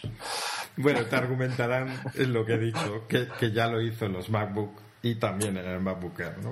También es, también es verdad y no me extrañaría nada que, los taiwaneses de HTC lo, lo, hubieran copiado. Yo no digo copiar, porque obviamente son inspiraciones y, y, se hayan inspirado en esos diseños espectaculares de, de Apple. Nadie hace esas cosas como Apple y, de hecho, ahora que para quien, si queda alguien que no haya visto un HTC One, Ahora que estoy viendo mi MacBook Air, pues una forma de explicarlo es como si tú pusieras dos MacBook Air, eh, uno mirando hacia cada lado. Sí. Y entonces la parte central sería la gruesa, eh, pues mm. un centímetro, una cosa así, mientras que por los lados tú lo que ves es nada. o sea, parece, parece que es un cuchillo más que un, que un eh, portátil. Efectivamente, ese, ese diseño del HTC One es una genialidad brutal.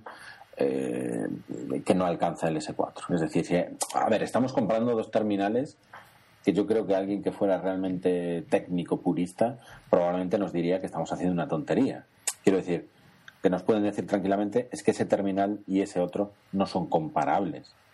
O sea, son terminales smartphone, llevan Android, tienen una pantalla, una cámara y un procesador y una batería, pero realmente, no sé si me explico, ¿no? Que realmente tampoco son tan tan tan comparables, son muy diferentes, ¿no? Totalmente diferentes.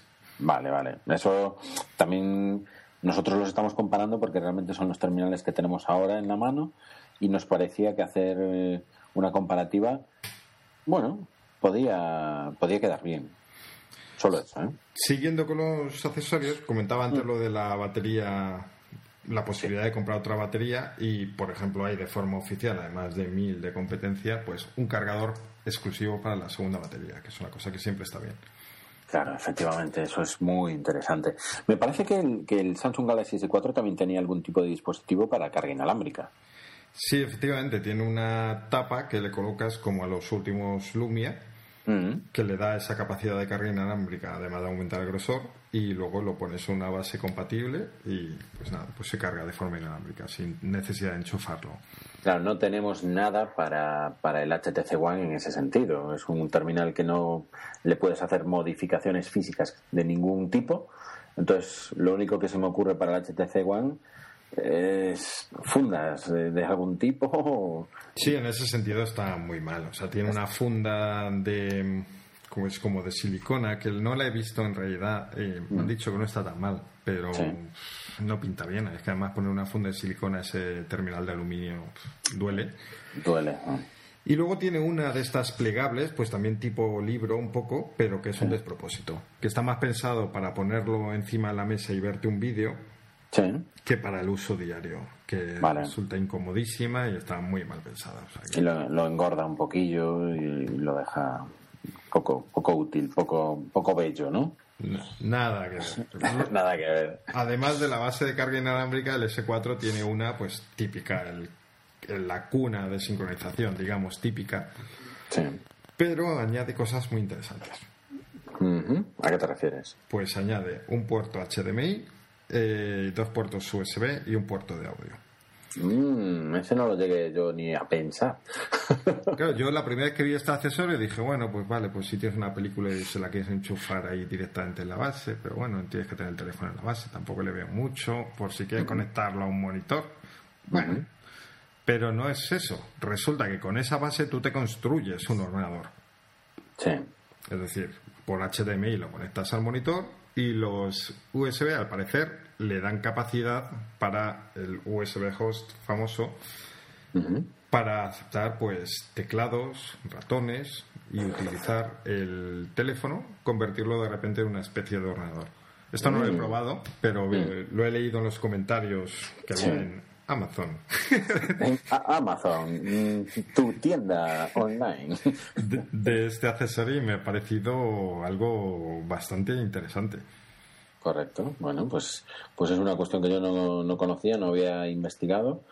Eh, es algo que, hay, que tener eh, ganas de investigar. Yo creo que eso es, fundamental y, en ocasiones se van, yo creo que se van perdiendo ¿no? con, con el tiempo. De todos modos, a mí me gustaría, para darte un par de zascas, mm, recurrir en, a agosto, 5 de agosto, cuando publicaba en el blog una entrada que se llama Samsung Galaxy S4, lo que no me gusta. Hay juego con ventaja, tiro de, las notas como apuntador. Eh, no voy a entrar en detalle, pero sí en los titulares gordos, ¿no? El titular gordo que ponía primero era pantalla en el exterior, yo creo que esto ya lo hemos comentado. Eh, luego, dentro de estos accesorios, y por eso lo traigo ahora a cuento, eh, la funda es view cover y el volumen. Cuando tienes la funda puesta, el acceso a volumen es complicado. Y no en todas las aplicaciones. El botón de volumen, lo vamos a explicar para los que no conocen el S4, está mirando de frente al terminal en el lateral izquierdo en la zona superior. En el lateral del teléfono, en el marco metálico, en la izquierda, la parte, perdón, Sí, en la superior. En la superior. Pues muy bien. Eh, el acceso a ese botón no es bueno y no funciona con todas las aplicaciones subir y bajar el volumen con la funda puesta, aparte de que es difícil saber si lo estás subiendo o lo estás bajando. Creo que es un fallo, eh, pero claro, es cuando le pones la funda es en view, tanto la normal como la, la que tiene el metacrilato en la parte, en la parte delantera. Mm, un pequeño error. No me, no me gustaba demasiado. No sé si has tenido algún problema por usarlo así. No, efectivamente es incómodo, pero comprensible. Quiero decir, eh, para solucionarlo es que no habría más opción que o alterar el orden de los botones y poner el de encendido en la izquierda, que normalmente la gente prefiere tenerlo en la derecha, porque resulta más cómodo, o poner todos los botones, tanto el de encendido como el de volumen, en, en el mismo lado, en la derecha lo cual estéticamente sería peor y hasta sería también incómodo tenerlo en la parte inferior, el subir y bajar volumen. Yo creo que, así, que es la opción menos mala realmente. O sea, estás afectando solamente a los que usen la funda esta y solamente cuando la tengan puesta sin abrir. Bueno, se puede vivir con ello. Sí, estoy de acuerdo en que tampoco es algo súper grave. Y tú decías que los fabricantes eligen dónde poner el botón de encendido, que suele ser en el lateral derecho, salvo HTC, que en el One lo pone a que no te acuerdas dónde. Arriba. Arriba. Ouch. Sí, no es cómodo. Efectivamente, sobre todo cuando dejas el teléfono. Porque cuando lo arrancas, tú coges el teléfono de una posición y las manos todavía no están colocadas o preparadas para usarse. Entonces tú lo puedes encender ahí sin ningún tipo de problema. Recordemos que el HTC botón de encendido, ese que tiene ahí arriba, es el único botón de encendido que tiene. Aparte tiene otro de volumen, arriba, abajo en la parte derecha, pero no es como con el S4, que tú el S4 lo puedes encender haciendo clic en el botón de on-off, encendido apagado en la parte derecha, o en el botón home también tú puedes acceder al encendido del teléfono, ¿no? Tienes esa doble opción. Sí, como si fuera el iPhone, para entenderlo. Igual que el iPhone, para entendernos los que no, no, no tengan alguno de estos. Pero HTC ha decidido poner su botón de encendido apagado en la parte superior izquierda, en la parte de arriba del borde superior izquierdo. ¿Mala elección o alguna justificación, Fer? Yo no se la he visto. Eh, yo creo que es la segunda peor opción que podrían haber elegido. Pues a ponerlo arriba, ponlo en la derecha, que resulta más cómodo, yo creo. Sí, es no sé. Es un mal sitio. Es un teléfono, porque además es bastante largo al tener los altavoces arriba y abajo. Y por lo que hemos dicho, el formato alargado. Entonces, mm, no, no es buena opción. Tiene el detalle de que este teléfono, el HTC One, tiene un puerto de infrarrojos que está en ese mismo botón de encendido. O sea, el botón de encendido es un puerto de infrarrojos. Correcto. Entonces, para orientarlo, pues bueno, vale. Eh, pero, pero no, no es, no es la mejor opción. No es la mejor opción, eso es una, una mala. Pero volviendo al S4, que le estábamos dando al tuyo y no al mío, volviendo al S4, eh, eh, tenía una forma de, de, uso que me disgustaba bastante, que es la del botón volver atrás. En el S4, si mal no recuerdo, teníamos el botón central, Home, físico, eh, alargado en horizontal en, en la parte de abajo central. A su izquierda teníamos el botón de menú y a la derecha tenemos el botón volver atrás o salir de aplicaciones. Pues bien, a mí me pasaba que sobre todo en determinadas aplicaciones que están preparadas para refrescar los datos, actualizar los datos, tirando hacia abajo del contenido que estás visualizando en pantalla, os imaginaréis todos pues una aplicación de Twitter que, que actualizas tirando hacia abajo de esa, en, el, en un porcentaje muy alto, más del 60 o 70%, yo cerraba esa aplicación o volvía atrás. No sé si te ha pasado ya. Mm, ¿No? No entiendo lo que dices. vale, al tirar de la cortina hacia abajo. Sí, acababa tocando el botón volver atrás abajo a la derecha y volvía atrás, de hecho. Vale, no, yo es que lo hago desde más arriba, nunca. Ah, vale, pues yo tiro muy, muy de forma muy alargada, desde arriba hasta abajo de todo, y me, me, cargaba y me pasaba en varias aplicaciones de refresco, del correo, que tiraba de arriba abajo y salía de la aplicación. Y te garantizo que me daba dolor de cabeza. vale, vale. Mm. Pues no, yo paro ya hacia la mitad, ya suele funcionar y suelto ahí. Pues nada, lo, que sí que tiene, el problema que sí que tiene es que por hacerlo más bonito, supongo, que parezca que es todo pantalla, eh, los botones normalmente están apagados. Quiero decir, eh, no sabes cuál es el menú o y cuál es el botón atrás si no te lo sabes de memoria. Y lo cachondo es que se encienden cuando le has tocado. cuando ya sabes a dónde va. Y, si no lo sabes, y te has equivocado, pues llama al momento. Ya no sé, el otro. No hay más opciones. Yo esa crítica la, la había oído previamente en otras personas y demás. Joder, macho tío, eres adulto son dos botones. ¿Cuánto tardas en aprenderlos de memoria? Sí, o sea, ahora ya me he acostumbrado, ya me lo sé y no pasa nada. Pero el problema es que como cada fabricante solo hay dos opciones, ¿no? Pues parece que, que hay 10.000 y que, no sé, yo siempre me da la sensación cuando cambio de teléfono que están distintos los botones. Correcto. A mí me pasó con la HTC One. Tiene, tiene los botones Home y volver atrás cambiados y Home, además, mm, es, táctil, no es físico. Y el Home eh, soporta el ir al inicio, por una parte, pero si aguantas un momento la pulsación sobre él, te da también la opción menú. ¿no? Y si eh, lo arrastras hacia arriba, sale Google Now. Y si lo arrastras hacia Google Now, y si le haces doble tap, sale la, visualización de las últimas aplicaciones abiertas. Sí, porque vamos a una, una aclaración. El HTC One solo tiene dos botones. Eso es. Y yo creo que ahí la han cagado. Porque eso les obliga a meter cuatro funciones en un solo botón y es un nunca te acuerdas bien de cuál tienes que hacer. Y a mí lo de Google Now lo digo porque sí que lo he sacado más de una vez al, estar usando el teclado especialmente sin querer estoy escribiendo y de repente pum Google Now. Y digo, no. Sí, fastidia que aparezca cuando no lo quieres. Es así, es así. Y es una pena porque tiene el logotipo de HTC entre medias de esos dos botones y bien podrían hacer, haberlo usado para, para hacerlo botón home. Ese es el botón home. Yo es que lo veo que debería de haber sido el logo de HTC que está ahí en medio de los dos. Eso es un botón. Tendría que haber sido un botón y no lo es. De hecho, creo que hay un parche por ahí que lo... Que lo activa, que, lo activa. O sea, que sí que tiene esa función. No me lo puedo creer. Mm. Pues ese me interesa mucho, lo, anoto porque, porque me parece que tener tres botones ahí abajo es mucho más útil que tener solo dos, sin duda, sin duda. Mm, me está gustando este podcast, ¿eh? Y no sabéis que, lo diga porque es como chuparse uno mismo su propia... Eh, pues eso. Y tal. darse palmadas en la espalda. Iba a decir eso, exactamente. Pero me gusta porque estoy aprendiendo cosas. Estamos dejando para el final, yo creo, pues yo creo que sí, todo.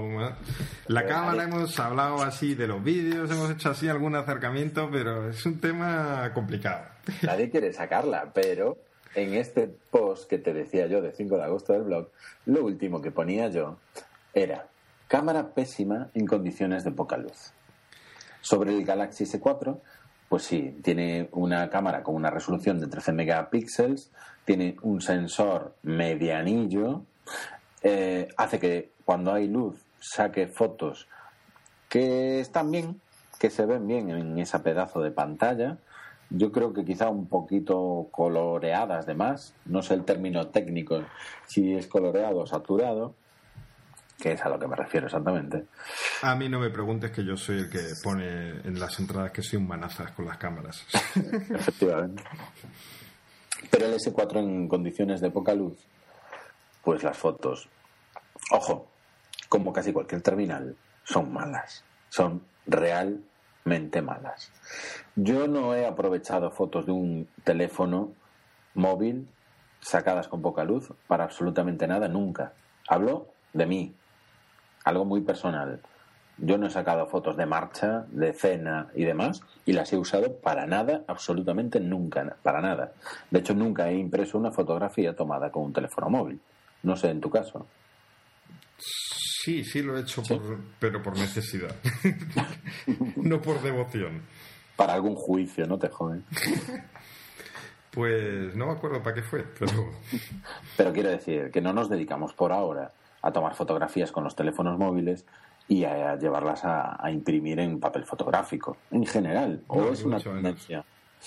Es que yo veo un poco de locura con las cámaras de los teléfonos móviles, de verdad, y todavía no entiendo por qué. Es decir, ¿por qué queremos esas fotos tan buenas y de tan alta calidad? Eh, vamos a ver, el problema es que la gente yo creo que les da mucha importancia cuando las cámaras, por lo general, eh, no llegan ahí. Pues lo que dices, o sea, si no vas a llegar te da un poco igual. O sea, me da igual que sea regular o va. ¿Qué más da? O sea, no la vas a querer imprimir esa foto. Claro, es que no entiendo. Entonces, HTC, como decías antes, lo que ha optado es, estas fotos se van a quedar en... Lo que se hace con el One se queda en el One. Se, queda en el One. Se van a publicar en Internet, con, mucho, así en una ventanita pequeña normalmente. Sí, sí.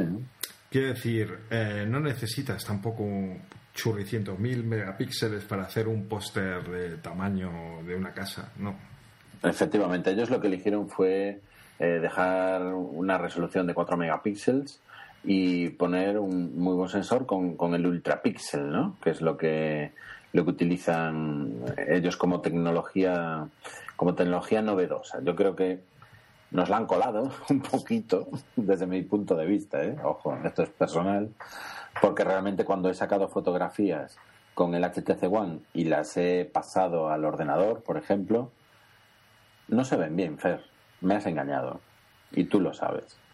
Las de... Es que la, la, cámara es un buen ejemplo de lo distintos que son estos terminales. Yo si tengo que quedarme una, cama, una foto de noche, sin duda alguna me quedo con las del HTC One. ¿Sí? No lo dudo nada, vamos. Vale, de noche no las eh, compro, compro, venga, va. Compro de noche o poca luz en general, interiores. Vale. Ninguna duda. En cambio, en exteriores tampoco tengo ninguna duda de que me quedo con las fotos del S4. Sin duda, ¿no? Sí. El S4, por cierto, tiene un detalle curioso que al principio te molesta un poco y es que tú haces una foto y la foto realmente, después del sonido del disparador, se hace después, un segundo después. Entonces, tú acostumbras a cualquier otro móvil, disparas, vas a ver la foto y entonces ves que lo que ha hecho la foto es a tus pies. Sí, sí, porque piensas en el sonido. Efectivamente. Y cuesta acostumbrarse y, que la gente se acostumbre. Voy a hacer una foto, clic, todo el mundo se... No, No, no, no, que no está, es verdad. eso te he engañado ahí, te he engañado un poquito. Ahí me la has dado un poco con queso. Pero bueno, al final yo, yo creo que un poco es eso, que ninguno realmente te va a valer para unas fotos para llevarte de viaje, por ejemplo. Y decir, pues venga, me llevo solo el móvil. Efectivamente. Yo, e, yo creo que ese punto, no sé, está quizá a punto de llegar. Eh, tú sacaste unas fotografías antes de ayer en el, en el blog, ¿no? Con un Nokia Lumia 1020 que tuviste durante un tiempo. Esas fotografías parecen de, un anuncio. Y las sacaste en modo automático. Sí, sí, yo soy alguien que no tiene ni idea de fotografía, ya lo, siempre lo digo y lo repito. Eh, me iba a unas vacaciones y estuve dudando mucho porque, claro, quería probar el móvil y tenía pues mi cámara.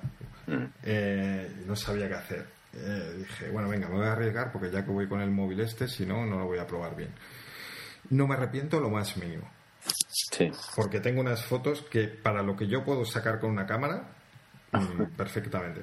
Sí que es cierto, sí, también dependió del, del, sitio donde fui. Si hubieras ido a un sitio donde necesitas más zoom o...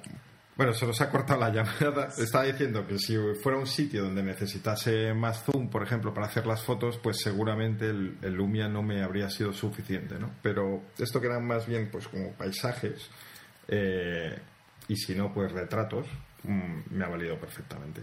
No, no he echado de menos en absoluto mm, cargar con la cámara grande. Claro, ahí, ahí ganas mucho, ¿no? Llevando un teléfono en vez de una reflex, por ejemplo, en comodidad es impresionante lo que, lo que, lo que ganas. Sí, sin duda. Y luego, además, otra cosa que me ha gustado mucho de Lumia para viajar es el hecho de, de tener los mapas locales, ¿no? Que te los puedes descargar en tu casa antes de ir a donde sea Mm. y que si vas al extranjero es más importante todavía.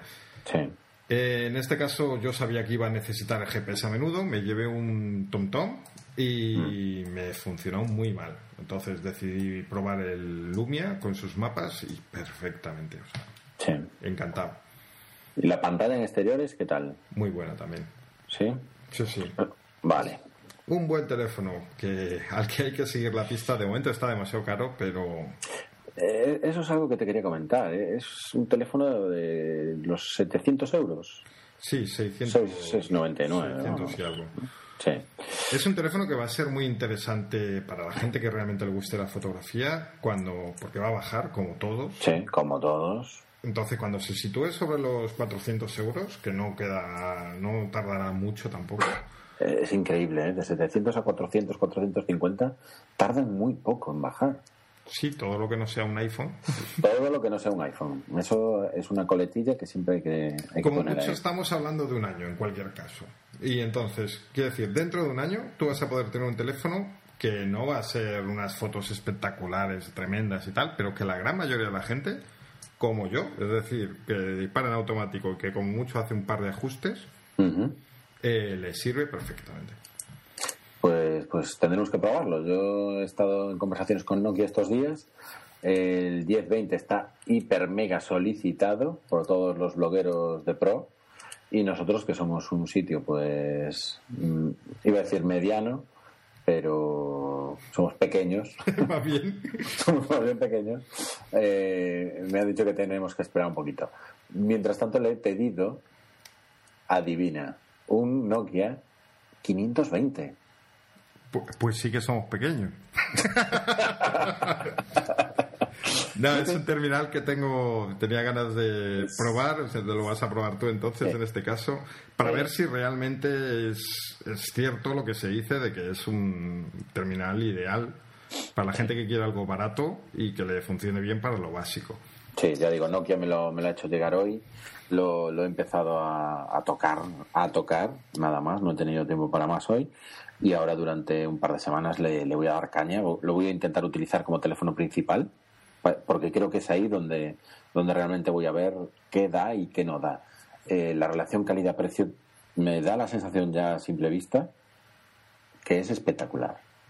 Ojo, ¿eh? La cámara no, no, no, nos recuerda más a los QTEC S100 de los años, de los años 2000 que, que otra cosa. Pero bueno, eh, lo, iremos probando, lo iremos probando. Pero volvemos para cerrar ya, si te parece, porque mmm, tenemos que ir cerrando sobre, sobre HTC One Galaxy S4 y estábamos con la cámara, ¿no? Diciendo que realmente la del HTC One sí puede sacar unas fotos buenas en condiciones de poca luz el S4 muy malas y en condiciones de luminosidad los 13 megapíxeles del S4 de resolución frente a los 4 con ultrapíxel del HTC One mmm, yo en las fotos que he tomado hasta ahora me quedaría con el S4 ¿con cuál sí, te quedaría? ¿no? sí, sí, sin duda ¿Sí? bien es cierto que el HTC One mmm, da resultados muy distintos no sé, no, no he llegado a saber qué pasa con esa cámara Mm, a veces hacía unas fotos aceptables y otras veces horribles.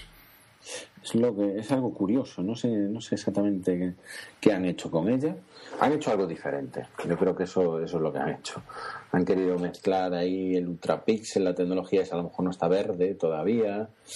Mm, Y, y desde luego no, no, a mí no es mi cámara favorita de móvil, pero bueno. Hombre, eh, la idea mal tirada no debe estar cuando Apple ha ido también por esa vía. Sí, por tamaño de los píxeles más grandes, ¿no? Sí. Sí. ¿Quién sabe quién fue el primero? Ahí lo dejaremos siempre en, en, en stand-by. Muy bien, yo creo que sinceramente nos pueden quedar cosas por ver de, ambos terminales. Mm, probablemente no hayamos llegado a la profundidad suficiente en, en todo lo que queríamos tocar y quizá a lo mejor a nivel de cómo las aplicaciones corren dentro de, del dispositivo, podríamos hacer un podcast dedicado a eso. Yo creo que, sin embargo, los objetivos que marcamos al principio, que son los de intentar ayudar a cualquier persona que quiera decidir si comprar un HTC One o un Galaxy S4, han sido cubiertos. ¿Cuál es tu visión, Fer? Pues, a ver, ¿qué le recomendaría a alguien? Eh, yo creo que no se puede dar una respuesta única, porque son tan distintos, aunque esto suena a lo típico, como que lo que se suele cerrar, pero yo creo que es más cierto que nunca. Eh, son complementarios, de hecho, o sea, donde uno es bueno, el otro por lo general es bastante malo, y al revés. Eh, entonces, bueno, bastante malo me he pasado. sí, sí, bastante, tres pueblos además. Pero sí que hay elementos donde uno destaca mucho y el otro ahí suele cojear. Entonces, al final, eh, más que nunca, la pregunta es ¿para qué lo quieres? O sea, ¿te importan los altavoces? ¿Te importa la calidad de sonido? ¿Te importa el, el, el peso? ¿Te importa la, el tamaño de la pantalla? ¿Te importa tener accesorios? ¿Que la batería es extraíble? Según la respuesta a esas preguntas, uh -huh. yo mmm, recomendaría uno u otro. No tengo una respuesta clara. Y de hecho, eh, si a mí me preguntan, ¿estás contento con haber cambiado definitivamente el S4 por pues tampoco termino de, de, poder dar una respuesta clara. Yo creo que he hecho bien porque para mi gusto, pues quizás se adapta un poquito más el S4 eh, a mi gusto, uh -huh. pero, pero no lo tengo tampoco del todo claro. Estamos exactamente mmm, en la misma situación, opino exactamente lo mismo. Tengo un terminal entre manos ahora con el One que me llama estéticamente, poderosamente, me llama, me gusta tenerlo entre manos y me gusta jugar con él. Eh, estoy empezando a, a, utilizarlo a nivel productivo y sacarle provecho y sacarle partido. Me encanta cómo se escuchan las llamadas, que es algo que nunca comentamos sobre los móviles y que yo creo que es muy importante. Se oye muy, muy, muy bien, igual que se oye el audio, también se oyen las llamadas muy, muy bien.